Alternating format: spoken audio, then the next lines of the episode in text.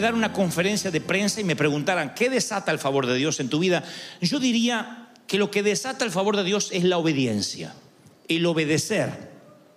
El favor de Dios es el componente que marca la diferencia en cualquier vida. Pero tu futuro, así como está conectado al favor, el favor está conectado a la obediencia. Si yo no hubiese obedecido a cosas que Dios me mandó a hacer, nunca habría experimentado su favor. El favor de Dios se experimenta cuando uno obedece, aún a cosas que uno no le ve sentido de obedecer. Cuando uno tiene que iniciar una tormenta, cuando uno se tiene que meter en el ojo de un huracán, porque Dios te está mandando, eso desata su favor. Y de esto quiero hablar durante los próximos minutos. ¿Qué significa obedecer a Dios? Bueno, significa obedecer desde las cosas más triviales, como si siembro voy a cosechar. Si salgo a evangelizar, tendré el fruto de una vida cambiada, de ser cierta forma el padre o la madre espiritual de aquella persona cambiada. Hay cosas que las puedo palpar, pero hay otras obediencias que tienen que ver cuando Dios nos manda a meternos en una tormenta. ¿Qué sucede cuando, cuando Dios te manda a hacer algo y algo y ese algo se empieza a descontrolar? Cuando uno llega a Cristo, uno tiene la expectativa falsa de que juntamente con la salvación te dan un fast pass para evitar las tormentas. Entonces el pastor te dice, a partir de ahora usted tiene a Cristo y no va a tener más problemas. De allí es que la gente se frustra. Porque claro, tenemos a Cristo, estamos en el primer amor, estamos felices con lo que Dios nos da y de pronto empieza la crisis matrimonial. Y tú dices, pero si yo tengo a Cristo, ¿por qué entonces me está yendo mal en la intimidad de mi casa?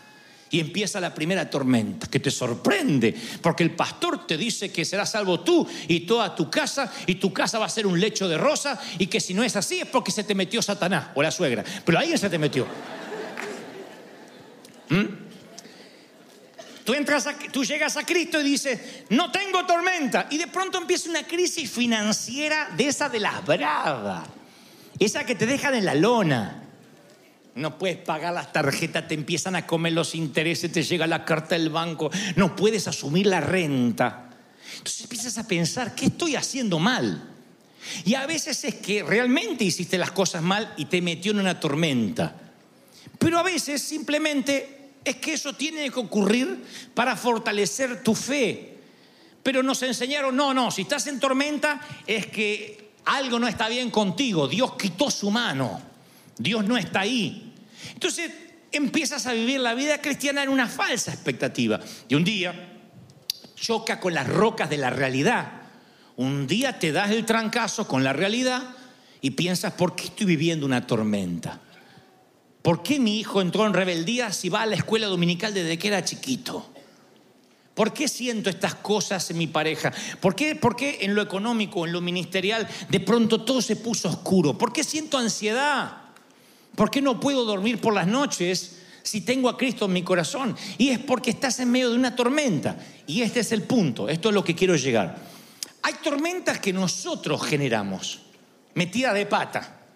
Nos metemos en un despadre porque hicimos algo que no teníamos que hacer. No digo siempre, pero posiblemente hayas hecho las cosas mal, te equivocaste, te casaste sin oración, no tenías a Dios en el corazón, te casaste por acostumbramiento, no estabas enamorado. Un montón de factores que hoy te metieron en una tormenta perfecta. ¿De quién es la culpa? ¿Quién es el autor intelectual de la tormenta? Tú, yo. A veces estamos embarcados en deudas porque no nos pusimos a pensar si realmente podíamos afrontar el gasto. Pero nos metimos en fe sin preguntarle a Dios, sin saber si nos podíamos meter. Dijimos, bueno, de algún lado va a salir y no salió. Y hoy tienes más deudas que el dinero que te entra. La tormenta es, ¿a quién la generó? ¿Satanás? La generaste tú. Hay tormenta que nosotros la generamos. Si yo dijera hoy, pasen al altar aquellos que están en medio de una tormenta porque se metieron solos ahí, habría miles. Pero, y esto es lo que me sorprendió cuando Dios me daba este mensaje ayer. ¿Y si Dios te mandara una tormenta? ¿Y si Dios quisiera desatar su favor sobre ti? Y para desatar el favor necesita que pases por una tormenta. Sé lo que estás pensando. ¿Por qué Dios permitiría que yo me meta en una tormenta? Bueno, eso es lo que ocurre con los discípulos. El Señor prometió, ustedes en este mundo van a afrontar aflicciones. Y eso es lo que ahora les está dando a los discípulos. Les dice, Mateo 14, 22. Jesús hizo que los discípulos subieran a la barca y se le adelantaran hacia el otro lado mientras él despedía a la multitud. Al anochecer, la barca ya estaba bastante lejos de la tierra, zarandeada por las olas, porque el viento le era contrario. Esto es lo que yo quería decirte recién. Esta no es una tormenta porque bebiste más alcohol de lo debido, porque te metiste en lío, porque abriste la boca.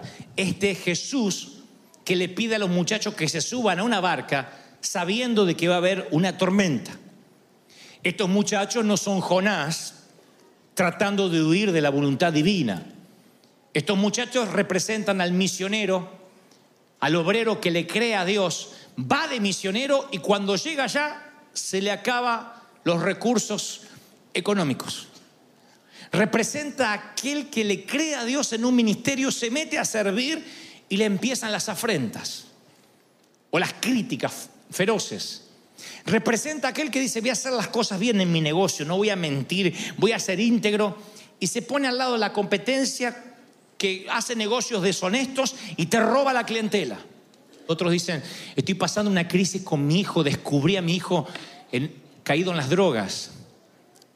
Una hermana contó y dijo, mire, yo mm, cuando creí que tenía la vida toda armada, de la noche a la mañana se me cayó el castillo de naipes porque descubrí infidelidad. Y no solo eso, descubrí que mis hijos estaban metidos en lo peor que te puedas imaginar. Y tú dices, pero ¿por qué Dios no me avisó?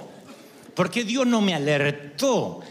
¿Por qué el Señor no me dijo que iba a haber tormenta, que iba a haber precipitaciones? La palabra dice que a la cuarta vigilia, esto es de 3 a 5 de la madrugada, los muchachos estaban lejos de la orilla. Yo digo, estos muchachos se merecen un reconocimiento, porque no dieron la vuelta cuando vieron la tormenta, persistieron en obediencia. Dios les dijo, el Señor les dijo, vayan que yo los alcanzo. Yo hubiese visto semejante clima, hubiese dicho, vamos a pegarnos la vuelta. Se ve que Jesús no tuvo en cuenta lo que se va a desatar acá. Pero ellos persistieron en obedecer, en permanecer.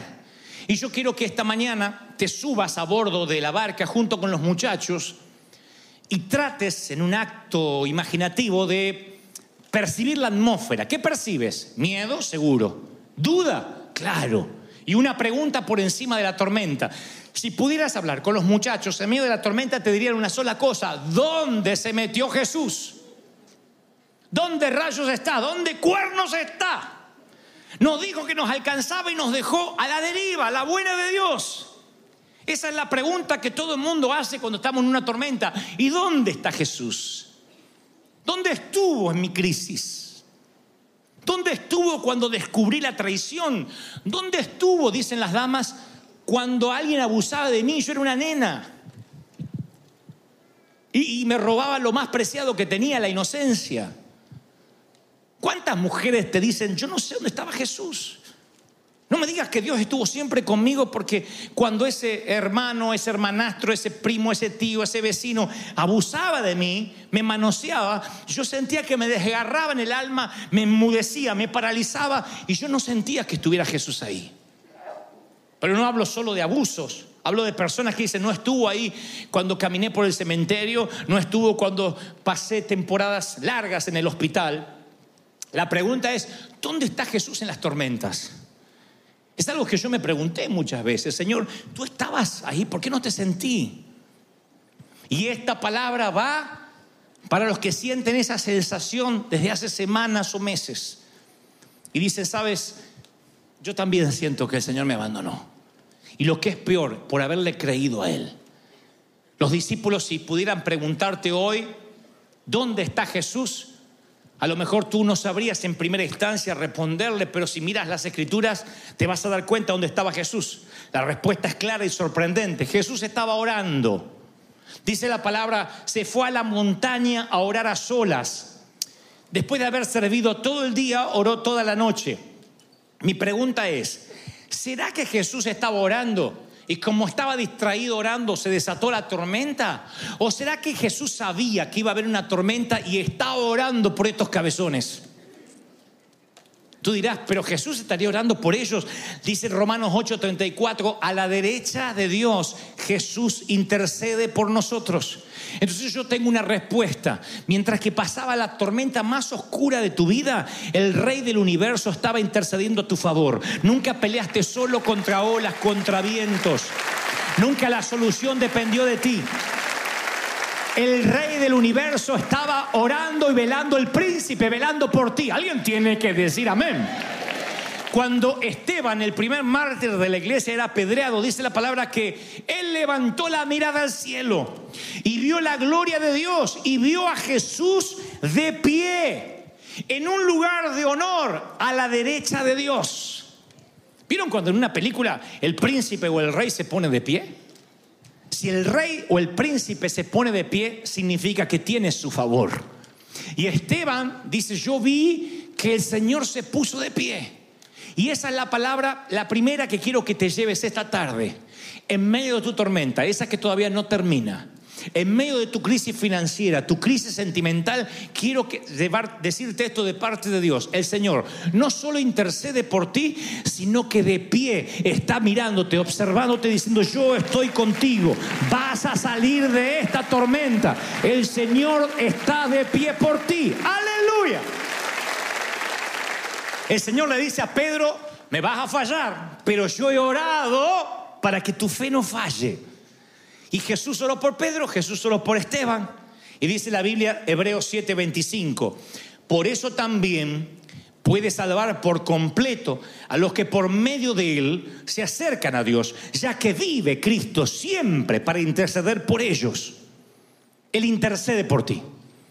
Aquello que dice, ay pastor, usted no ora por la gente, no pone la manito, ¿para qué cree la oración de este flaco si el rey de reyes y el señor de señores está intercediendo por ti? Si él clama por ti, alguien tiene que creerlo, dígame amén. Ahora, vamos a convenir un par de cosas. Número uno, tú dices, bueno, ok, pero aún así, yo creo que Dios debió haberme avisado que esto iba a ocurrir. Me habría preparado. ¿Estás en, el momento de la boda? Pará. Se ríe, no sabe lo que voy a decir. Y el pastor dice, en la enfermedad y en la riqueza, que sean felices hasta dentro de tres años, que se viene el huracán. Ve con Dios, chica, disfruta. La que se te viene. Eso es lo que el Señor hace realmente. Es mentira que Él no nos avisa de las tormentas. Toda la palabra Él nos dice que va a haber tormenta. Que la vida es semejante a un hombre que edificó sobre la roca y un prudente y un insensato, un simple que edificó sobre la arena. Pero para ambos soplarán tormentas. Uno permanece firme, el otro es grande su ruina porque sus cimientos estaban sobre la arena. En el mundo tendréis aflicción, más confiad. Yo he vencido al mundo. Toda la palabra dice, vienen tormentas, pero vas a salir. Mañana está bueno. Mañana es bendición. Cristo yo soy fiel. Ayer, hoy y por los siglos alguien tiene que decir, amén. Así que he aprendido que las tormentas no son para siempre.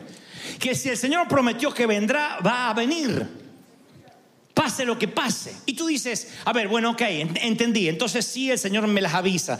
Aunque no específicamente, tengo que estar preparado que por lo general la vida es tormenta. Yes. La vida es tormentas. ¿Siempre? No, no siempre. Pero imagina que la vida es una jungla de tormentas con unos claros de oasis de tanto en tanto, no al revés. La vida no es un oasis con algunos claros de tormenta. La vida son tormentas con algunos claros de oasis. ¿Mm? Entonces uno tiene que buscar esos claros, esos momentos de quietud que no llegan siempre. La vida, por lo general, lo que te promete siempre son tormentas. Son eventos inesperados, son vientos huracanados, son huracanes, son ciclones, tsunamis, y no es para asustarte, porque de todo el Señor dice que nos va a dar la victoria. Ahora la pregunta es, ok, voy a lo que decía recién, Dios nos avisa, ¿sí? Y lo que me surge es, ¿y, qué gana el Señor con meternos en una tormenta si ya tenemos bastante como la vida nos da? Cuando era niño, creo que me di cuenta que mamá tenía cáncer ah, promediando los cuatro o cinco años, presumo que los cinco años. Papá se iba a trabajar y ella se iba a sus sesiones de quimio con mi hermano mayor. Entonces yo quedaba solo en casa y para permanecer en casa, esto está en un librito que les regalamos hace unos meses, el año pasado, donde yo cuento cómo me relacioné con la soledad. Para que yo pasara horas de soledad, mamá me decía, ¿por qué no dibujas? Y si dibujas muy, muy, muy bien, te voy a regalar un autito, un carrito, lo que sea, a la vuelta del hospital. Así que yo empecé a dibujar y decía, y si me canso, bueno, si te cansas, ahí tienes todos esos libros y me vas a resumir el libro completo. Todo me leí. No solo me leí y aprendí a dibujar, el dibujo me abriría paso para ganarme la vida de adolescente. Y el leer capacitaría mi lenguaje, me daría mayor eh, verborragia, no sé, un montón de cosas que hasta el día de hoy digo, esto lo aprendí a los cinco, esto me lo recuerdo de los seis. Si tú me hubiese dicho en ese momento, ¿crees que saldrá algo bueno de la tormenta? Yo te hubiese dicho, no, mi mamá se va a morir. Estoy solo, soy apenas un niño, tengo miedo y me suelo orinar encima. No hay nada bueno en eso. Pero Dios que ve más allá, Dios que está en la otra parte del hemisferio y que está en el mañana, dice, el mañana es bueno para ti. El mañana amanece. Por la noche viene el santo, más por la mañana vendrá la alegría. Aleluya. Y yo pensé que nunca me iba a poder reír. Yo pensé que nunca iba a ser un tipo alegre. Y aquel niño de los ojos tristes, en la tormenta, aprendió que tarde o temprano, el que ríe último, ¿se acuerdan? Ríe mejor. Dice los salmos, dice el salmo, por la noche vendrá el llanto, pero por la mañana llegará la alegría. Y yo quiero decirte de parte de Dios que tu noche está por terminar. Cuanto más oscura está la noche es porque más cerca está el amanecer. Cuando más cerrada está es porque el amanecer viene para tu vida. ¿Lo estás recibiendo?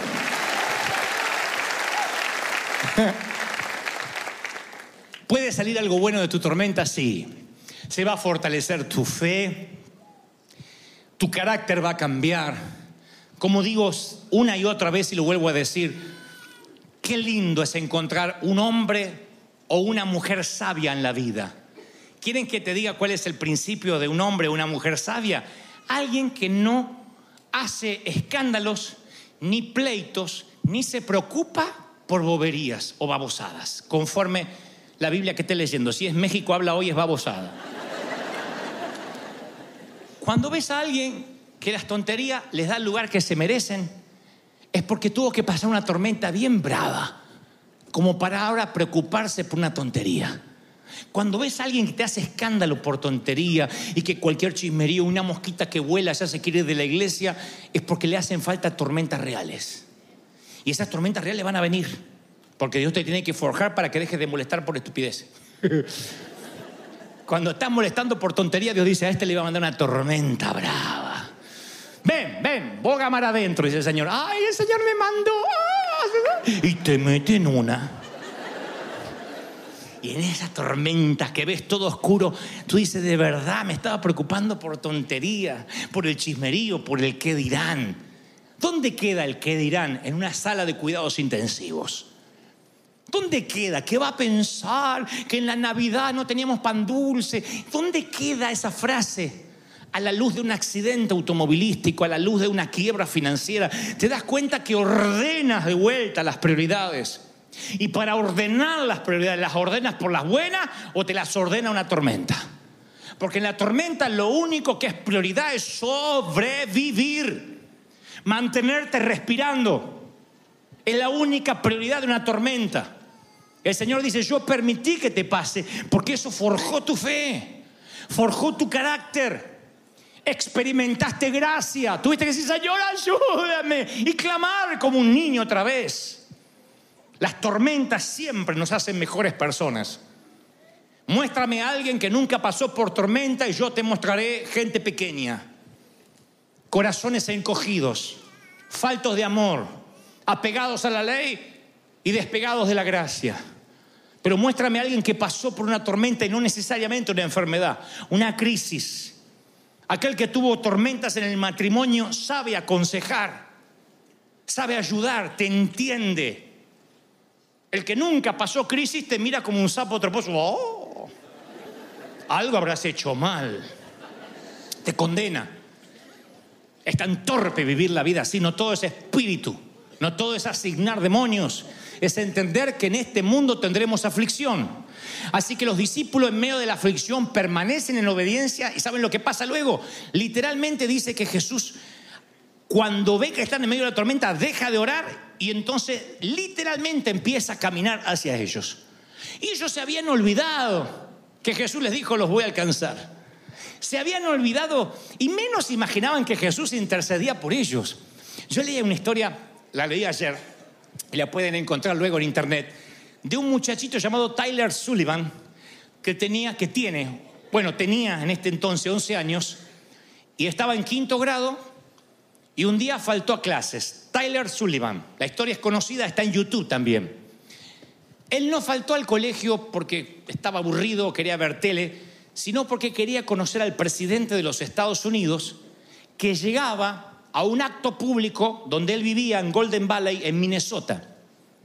Así que sin pedirle permiso a la maestra, ni siquiera a los padres, se va, en vez de ir al colegio, se va con su mochila y se mete en el acto. Y van a ver ustedes en el vídeo que en un momento el presidente es Barack Obama, el presidente lo mira, él lo saluda y se acerca a saludar al niño y el niño no le suelta la mano al presidente. Van a ver que la seguridad se acerca un tanto así, pero es un niño. Y el niño le habla al presidente y él dice, ok, ok, y pide algo el presidente. Hay, hay como un, un diálogo. Bueno, lo que ocurre después sale por la prensa. El niño dice, ¿podría justificarme la falta en el colegio? El presidente pide una tarjeta con el sello presidencial y le dice, ¿cómo se llama tu maestra? Fulana, Margarita. Bueno, Margarita.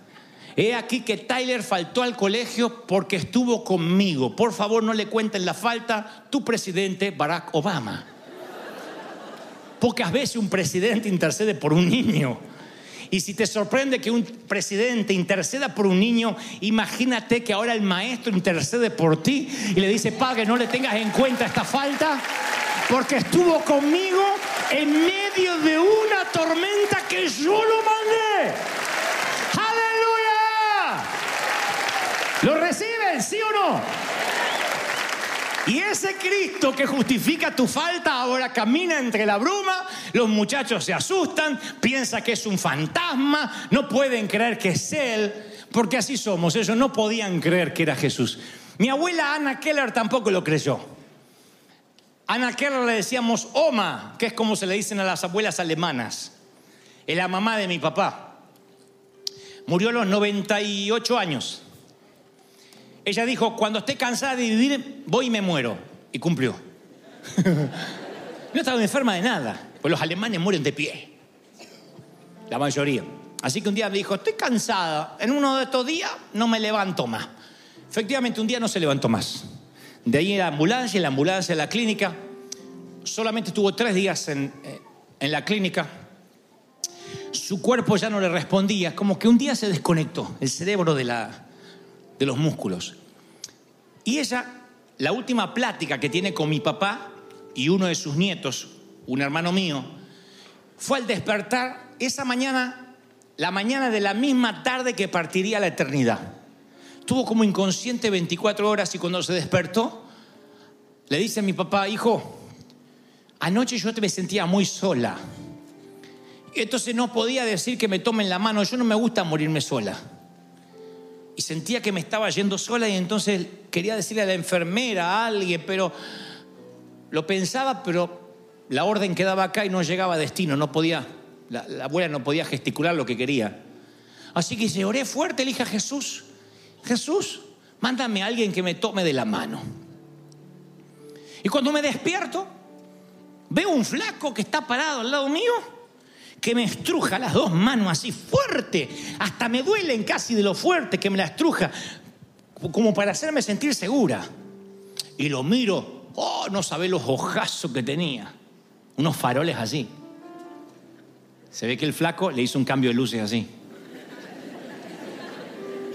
Dice, cuando le digo, le quiero agradecer, se desaparece. Así que hijo, estuvo el Señor acá, estuvo el maestro. Y me vino a despedir, me vino a decir que todo va a estar bien. Mi papá no entendió lo que la mamá le quiso decir, lo que mi abuela le quiso decir. Le estaba diciendo que el soberano de las tormentas hizo lo mismo que hace miles de años hizo por sus discípulos. En este caso vino por ella en medio de su tormenta y le dio la mano. Y le dijo, Oma, no estás sola. El Señor no la vio como una abuela, la vio como una niña. Y le tomó fuerte de la mano, le dijo, no estás sola.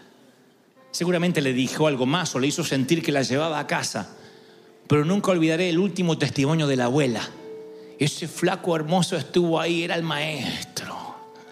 El maestro no mandó a nadie que le tome la mano. Él en persona le tomó la mano a mi abuela. El maestro no manda a nadie a que te salve de la tormenta. No son los helicópteros, no es el rescate, no es el FBI, no es SWAT. Él en persona se mete en tu tormenta, te sostiene de la mano derecha y te dice, aunque pases por las aguas, no te ahogará. Aunque pases por el fuego, no te quemará, ni la llama arderá en ti. ¿Cuántos dicen, ese es mi Señor y aplauden al Señor de señores? Si Él viene a tu tormenta esta mañana, celebra el rey.